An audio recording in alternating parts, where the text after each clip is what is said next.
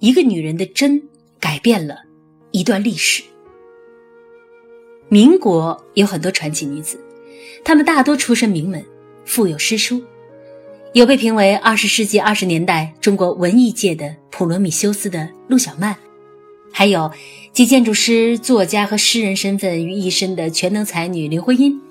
但很多人也许不知道的是，有一位青楼女，竟也为民国奉送了一份传奇。他就是名妓小凤仙。当年袁世凯称帝，遭到蔡锷反对，于是袁世凯软禁了蔡锷，不准他离京，防止他回云南起义。小凤仙曾帮助蔡锷将军在袁世凯的眼皮子底下潜回云南，发起护国战争，甚至可以说，小凤仙间接促成了二次革命的成功。但是，在蔡锷离世之后，小凤仙彻底的消失在人们的视野中，一生并无几出，晚年患上老年痴呆症，之后孤身一人离开人世。小凤仙的一生充满了跌宕起伏，这样一个命运坎坷的女人，她究竟想要的是什么呢？是想被当成功臣称颂吗？是被后人当成历史的一部分反复咀嚼研究吗？不，都不是。他不屑做历史的功臣，他想要的不过是一份真心。那时被袁世凯软禁在北京的蔡锷，整日无所事事，无聊的时候就会去串八大胡同寻欢作乐。他与小凤仙就是在那里相识。百年之后。蔡锷和小凤仙英雄美人的爱情故事为天下人所艳羡，但是这个故事真的如传说中的那般美好吗？其实并不是。蔡锷在自己的寓所被搜之后，开始逗留凤仙家，品茶奏曲为乐。建议同乘马车，驰骋右仆间。实际上，他这是在效仿刘备后援种菜之故事。意思是蔡锷和当年的刘备一样，为了使敌人放松戒备，韬光养晦。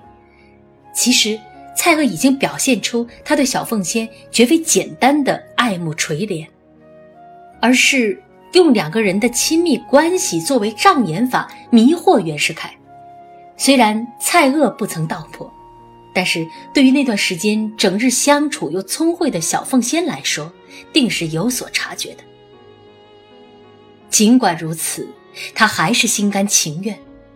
蔡锷只是摆了一台戏，而小凤仙却在用自己的真心掩护他。这也是蔡锷能够成功迷惑袁世凯的重要原因之一。所以说来挺有意思，抛去所有外界的原因，竟是一个女人的真，间接扭转了一段历史。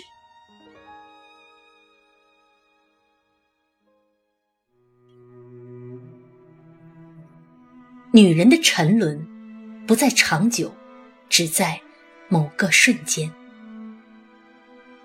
说起小凤仙的这段经历，不由得让人想起电影《色戒》中的王佳芝。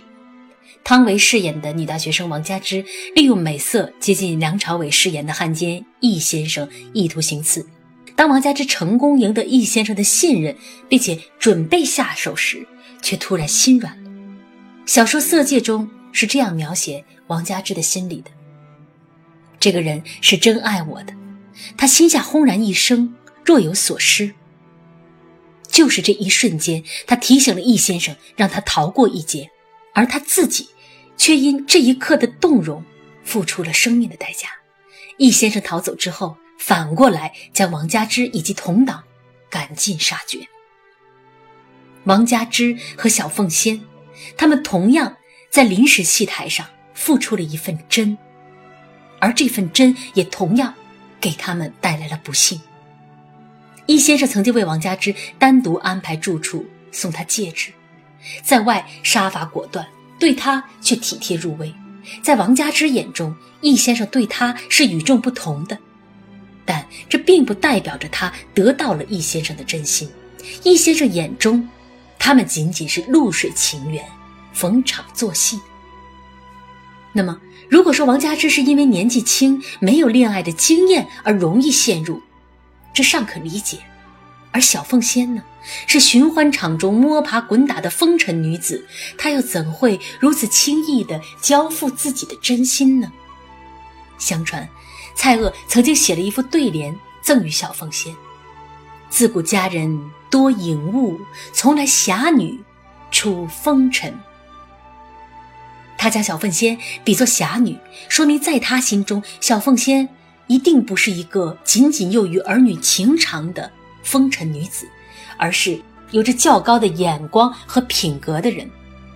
此时的小凤仙内心一定是雀跃的，尽管历史上关于她如何成为妓女的说法众多，但无一例外都指出她是被迫的，而且小凤仙粗通文墨，能诗能画。光这一点就与其他妓女大不相同。一位这样蕙质兰心的女子流落风尘之地，定然没有人会高看她。可是蔡锷与她相识不过数日，便可以窥见她的内心深处，这就足够让小凤仙动心了，让她在心里默默寄情。这一瞬间，小凤仙的内心是感激的。为了这个瞬间，他宁愿付出一切。那么，如果把蔡锷放在现代，简单的分析他与小凤仙的关系，他可能就是人们常说的那种表面道貌岸然，其实玩弄人心与鼓掌的男人。当初他遇到小凤仙，其实就知道自己已经找到了对付袁世凯的最佳选择。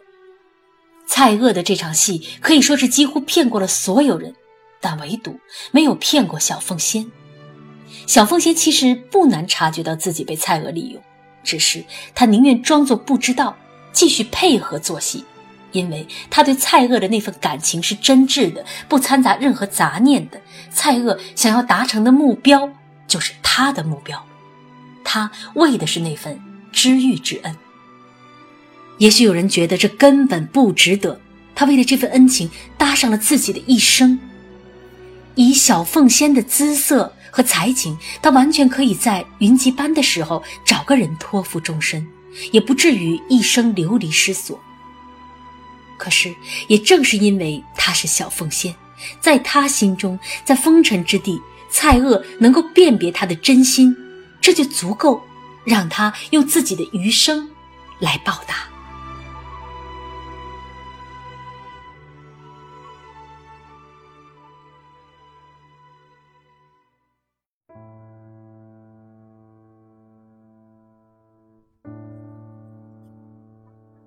你以为那是坦率，其实那不过是孤独。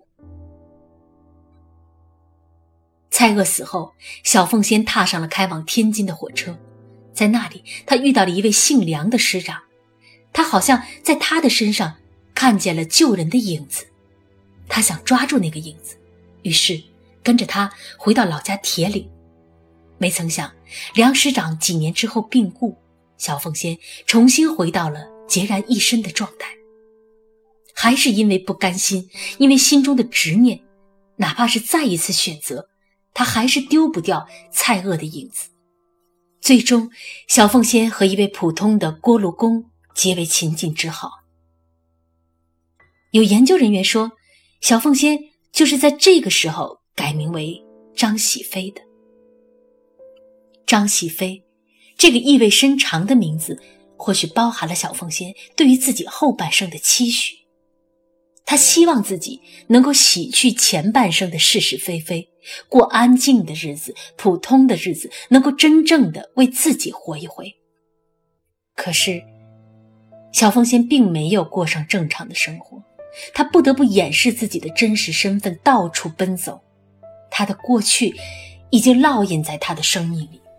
为了与蔡锷将军两年的相知，他付出了一生作为代价。也正是因为这两年的相知，小凤仙不顾生命掩护蔡锷回到云南，发动护国战争，成为了人们口中历史的功臣。可是他的初心，其实是多么渺小。如果说女人是真的感性动物，如王佳芝、如小凤仙，就是最鲜活的例子。他们会相信在细节上打动自己的人，像易先生的体贴，蔡锷的知遇，一只戒指，一副对联，就赢得了他们的心。这让我想起一句话：别人一关注你，你就敞开心扉，你以为那是坦率，其实那是孤独。也正是这样一份渴望理解的孤独，让很多女性一旦遇到一份懂得，就不管不顾的缴械投降。尤其是知识等级越高的女人，越容易在细节上被收服。但是，也许她们并没有发现的是，能够去收获一份懂得并不难，只需要相当的智性见识。人的一生很长。其实有足够的时间去遇到能给出那份懂得的人，可真正难得的，不是相知，而是相守。这一生所需要的，除了懂得之外，还应该有一份怜惜。蔡锷与小凤仙的故事被好几代人传颂至今，用话剧、影视剧等多种形式演绎。与此同时，也有许多学者专门研究他们的故事，引出了不少争议。比如，小凤仙究竟是哪里人？蔡锷与小凤仙之间究竟有没有爱情？小凤仙病逝于哪一年？甚至有人直接提出，蔡锷出逃根本不是小凤仙主动相助。自古，美女和英雄的故事就是为人们所传颂的。更何况，小凤仙与蔡锷这段乱世情缘，间接为历史做出了贡献。小凤仙也成为了人们口中的侠妓。但是在人们津津乐道的那些铭记小凤仙与护国大将军蔡锷之间如泣如诉的爱情故事背后，是一个女人最深情，也最凄凉的一生。